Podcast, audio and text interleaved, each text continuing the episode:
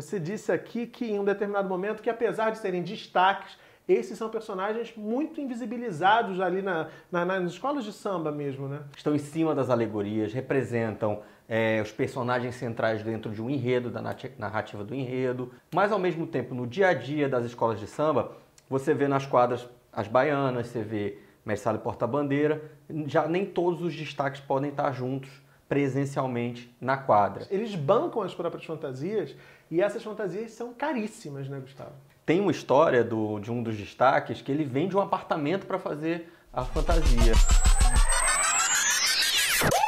Chega junto porque o ano tá acabando, tá todo mundo já pensando em Natal, o Ano Novo, mas tem gente que tá com a cabeça lá na frente, já em 2019, pensando na maior festa popular do planeta, o Carnaval. E esse meu amigo que eu vou receber nessa semana pensa no Carnaval há muito tempo, tanto que no mestrado e no doutorado ele fez uma pesquisa extensa, belíssima, sobre os destaques das escolas de samba do Carnaval Carioca. Por isso eu recebo hoje João Gustavo Melo, querida, que bom te receber aqui. Prazer estar aqui, Murilo. Muito Demais. feliz. E além de ser meu amigo, de ser esse cara que entende tudo de carnaval, ele está lançando aqui, ó, o fruto dessa pesquisa, Vestidos para Brilhar, uma epopeia dos grandes destaques do carnaval carioca pela editora Rico. Ele está falando dos destaques. E aí me chamou a atenção, Gu, você disse aqui que em um determinado momento que apesar de serem destaques, esses são personagens muito invisibilizados ali na, na, nas escolas de samba mesmo, né? Exatamente. Por quê? Tem, tem várias é, situações, né? Por exemplo, a questão do destaque e vamos primeiro falar, falar da visibilidade deles. Eles são estão em cima das alegorias, representam é, os personagens centrais dentro de um enredo, da narrativa do enredo, vestem fantasias muito suntuosas, mas ao mesmo tempo no dia a dia das escolas de samba você vê nas quadras as baianas, você vê Mestre Porta-Bandeira, já nem todos os destaques podem estar juntos presencialmente na quadra. Então, muitas vezes eles são é, invisibilizados, por, e, e, não só por essa questão da presença também, mas por é, aparecerem no dia do desfile, por atuarem no dia do desfile. Obviamente que tem destaques é, muito consagrados que fazem parte do dia a dia da escola de samba e que estão dentro desse processo é, de construção contínua do carnaval. Mas a grande maioria não. A Tem uma atuação pontual. Uma atuação pontual, exatamente. Eles ficam nos bastidores fazendo suas roupas, é, produzindo é, a beleza com que eles vão atuar na avenida, mas durante muito tempo, durante grande parte do ano, eles estão nos bastidores mesmo. E aí tem uma curiosidade que você também destaca no livro, que esses caras, esses homens e mulheres, eles bancam as próprias fantasias e essas fantasias são caríssimas, né, Gustavo? Exatamente.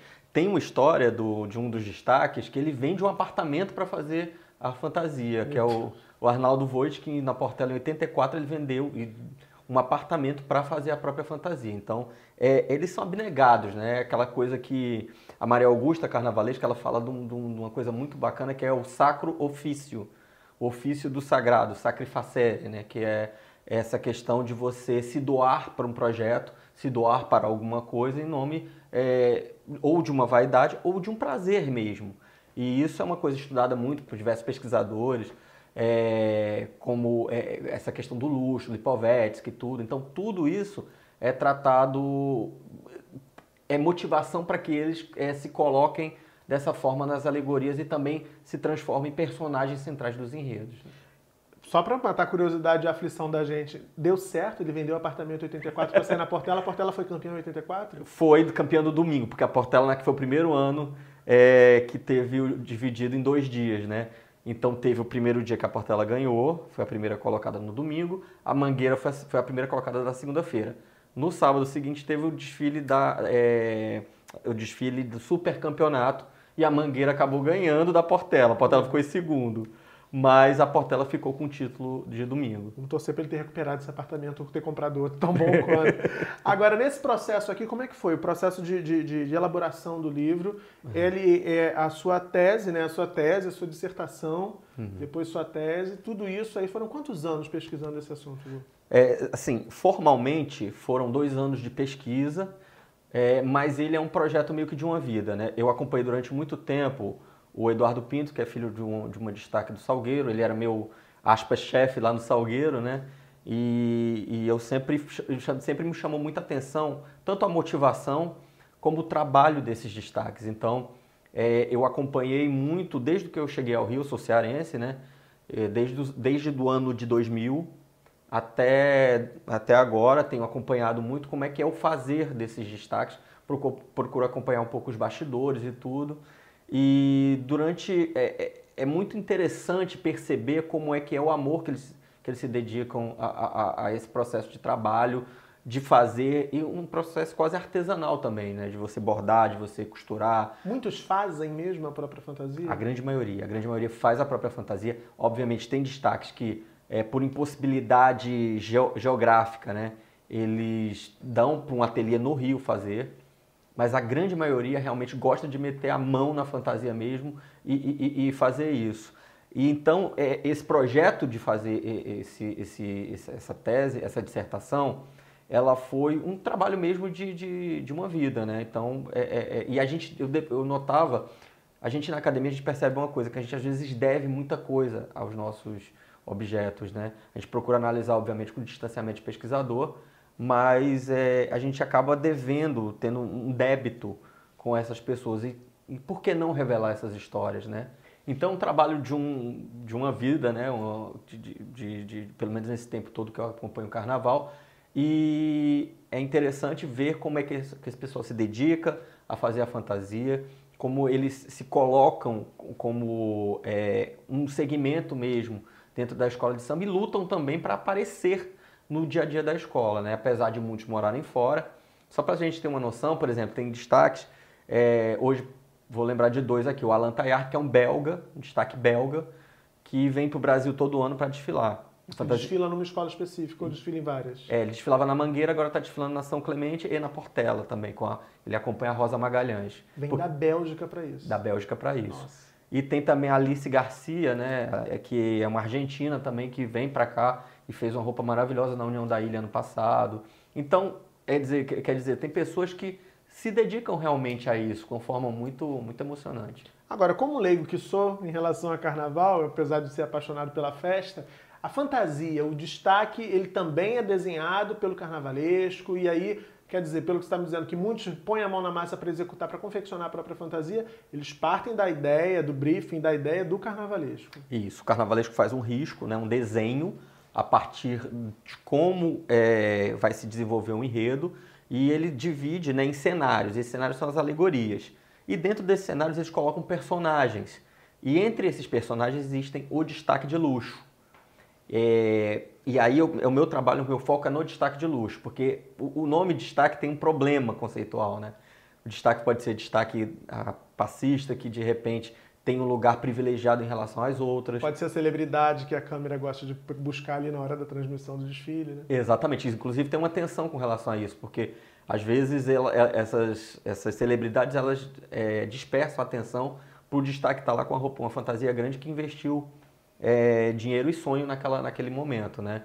E aí tem o carnavalesco que desenha, que faz o risco a partir disso e todo esse estudo do, do, da espacialidade do, do, do, carro alegórico e tudo. Então ele vai definir mais ou menos o tamanho do que a gente que eles chamam de resplendor. É que ele fica atrás do que, destaque. Que fica atrás dele, que a gente que eu uso como até como respeito à categoria nativa de resplendor, né? Eu respeito o nome que foi dado a isso. E aí tem uma parte do livro que eu falo um pouco sobre isso, que é a questão do resplendor como um, uma extensão do próprio corpo, assim como que, que tem uma correspondência com, até com a visualidade barroca, né? Dos santos em cima dos altares, então tem o santo com aquele halo que, que expande o corpo, etc. Então essa visualidade acabou indo para o carnaval. E, e, e, voltando aqui um pouco da questão do carnavalesco, ele geralmente risca o figurino do destaque entre julho e outubro, até no máximo é, é, esse, esse período. E quanto quanto antes ele der, melhor, porque o destaque tem mais tempo de comprar. As roupas são muito de, cheias de detalhes, né? Eu já estou pensando que de outubro até fevereiro, março, é pouquíssimo tempo para você produzir uma beleza daquelas, né? Exatamente. Você tem bordado, você tem pedrarias, você tem todo tipo de material que às vezes o destaque tem que muita coisa é reaproveitada também, mas a maioria é comprada ou até mesmo na rede de sociabilidade deles eles trocam uma coisa, trocam plumas, trocam penas, trocam pedras, é, pedras né? Então tem uma, uma rede de sociabilidade aí muito interessante que foi muito gostoso de acompanhar também. O que mais te surpreendeu pesquisando essas figuras, Gu? Mais me surpreendeu uma, uma coisa que é, que é a motivação pela vaidade. Geralmente quando a gente fala em vaidade, a gente pega por uma coisa negativa, né? é até um dos sete pecados capitais, aquela coisa toda. Só que é, descobrir essa vaidade deles me ajudou a enxergar também a vaidade de outra forma. Porque é, é, é a vaidade que os impulsiona a querer mostrar-se na avenida, né? Eles querem aparecer mesmo e não escondem isso. Não dá nem para esconder, porque a pessoa sobe um carro com 12 metros de altura, né? Uhum. E com aquele resplendor atrás, né? Exato. Cheio de brilhos, enfim, não tem muito como disfarçar, né? Não, exatamente. e tem e essa motivação é que faz com que eles, né, é, é, se dediquem tanto a esse, é, a, essa, a esse ofício deles, né? E tem coisas fabulosas, assim, episódios muito interessantes que a gente, que eu só ouvia falar, mas que durante as entrevistas e durante também as pesquisas de, em jornal, revista, é, episódios curiosos, como por exemplo a queda, famosa queda do destaque Mauro Rosas na Estácio de Sá, que era Unidos de São Carlos, em 1980, em que ele caiu de uma altura de 4 metros e só não morreu porque esse resplendor amorteceu a queda. Meu Deus. Entendeu? Então tem. E, e ele no outro ano já estava na avenida de novo. Então é, é, são, são essas pequenas histórias de, de, de, de motivação que, que, que, que acabam é, trazendo mais nuances para a pesquisa. É, e humaniza esses personagens, né? Porque, como você disse, a gente tende a achar que, a rotular tudo como vaidade, já tá ali porque quer aparecer, imagina, gastou, é. sei lá, 100 mil reais, 200 mil reais numa fantasia porque quer aparecer, mas não, né? Tem muito dessa paixão, inclusive pela festa, e por entender aquilo ali como uma expressão da cultura popular tão genuína, né? Tão forte, né? Exatamente. Exatamente. E, e, né, e, uma outra coisa interessante, bom, bom você ter falado isso, que eu acabei lembrando é, de uma outra surpresa nessa pesquisa, é que essa visualidade do destaque de uma pessoa entronizada em cima de um, de um, de um cenário em movimento, ela é uma questão que vem da antiguidade, entendeu? É, você vê, por exemplo, quadros do renascentistas que falam, que, que, que fazem é, representações imagéticas do, do, do, do, da época da antiguidade, da Grécia, dos triunfos romanos. Então eram figuras que chegavam em grandes cortejos pelas cidades e tudo. Então isso você tem mais ou menos uma, uma, uma correspondência visual. Obviamente não é a mesma coisa, mas é, existe uma certa matriz visual entre o desfile de escola de samba e também esses cortejos da antiguidade. A gente teve uma época aqui nos anos 80 em que eram muito comuns os concursos de fantasia. E eu sei também que no seu livro você cita um, um destaque que quem viveu nos anos 80 certamente vai lembrar dele, que é o Clóvis Bornai, uma figura que também passou muitos anos no Carnaval do Rio de Janeiro, importantíssimo. E era muito curioso assistir esses desfiles, porque esses concursos, porque os nomes das fantasias dos destaques geralmente rendem histórias incríveis, são nomes extensos, né, maiores inclusive que muitas dissertações, muitas teses de, doutor, né, de doutorado. O Clóvis Bornai, ele foi uma figura fundamental também para popularizar esse, essa figura, esse papel do destaque nas escolas de samba? É, ele foi, foi muito interessante porque ele entra como um num momento muito importante do, do, de uma virada, né? Isso é uma conversa, eu conversei muito com o meu orientador, Felipe Ferreira, que foi orientador do, de, desse, desse projeto de pesquisa, sobre esses, esses pontos de virada, né? Às vezes uma narrativa, você tem aquele momento que vira tudo. Teve uma gente... É, que foi muito importante nisso, um destaque, que foi a Isabel Valença, do Salgueiro. Para falar do Clóvis, eu vou falar primeiro da Isabel. Sim. Ela, ela, ela cristalizou no imaginário das pessoas o que era uma figura de destaque.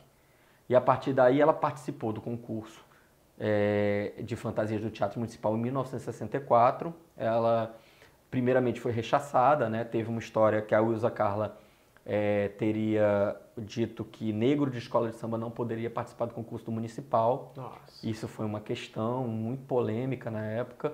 E depois até o Isa Carla se declarou arrependidíssima de ter falado isso, mas que doeu muito na Isabel. Então, começou aí com o teatro municipal, os desfiles de fantasia do municipal e as escolas de samba, que eram dois mundos que não conversavam, começou a partir daí um intercâmbio muito poderoso e aí o Clóvis Bornai, que era desse mundo das passarelas dos, dos concursos, passou a integrar o, o, o, o, desfile das escolas de samba. Então ele, é um cara, ele era um cara dos salões né, nobres uhum. e ele passa a enxergar também na, na, na, nas escolas de samba uma possibilidade de expressar sua própria arte, enfim. E, e isso, e ele começa não só como destaque, ele já começa como carnavalesco. É. Ele começou no Salgueiro em 66, já metendo a mão na massa, já assinando o enredo que foi Amores Célebres do Brasil, 1966, graças a esse intercâmbio que começa a acontecer com esse movimento que a Isabel vai fazer indo para o Teatro Municipal.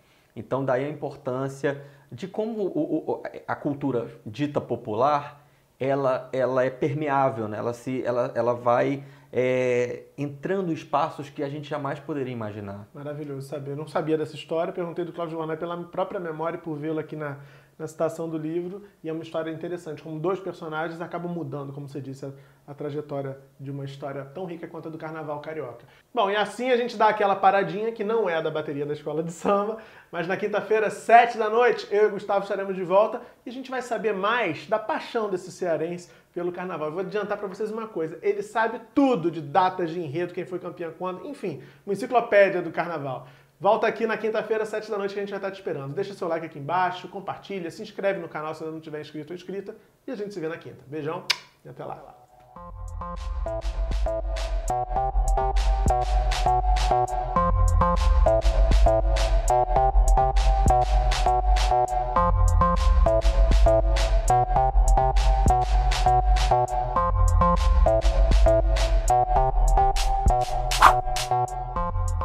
Thank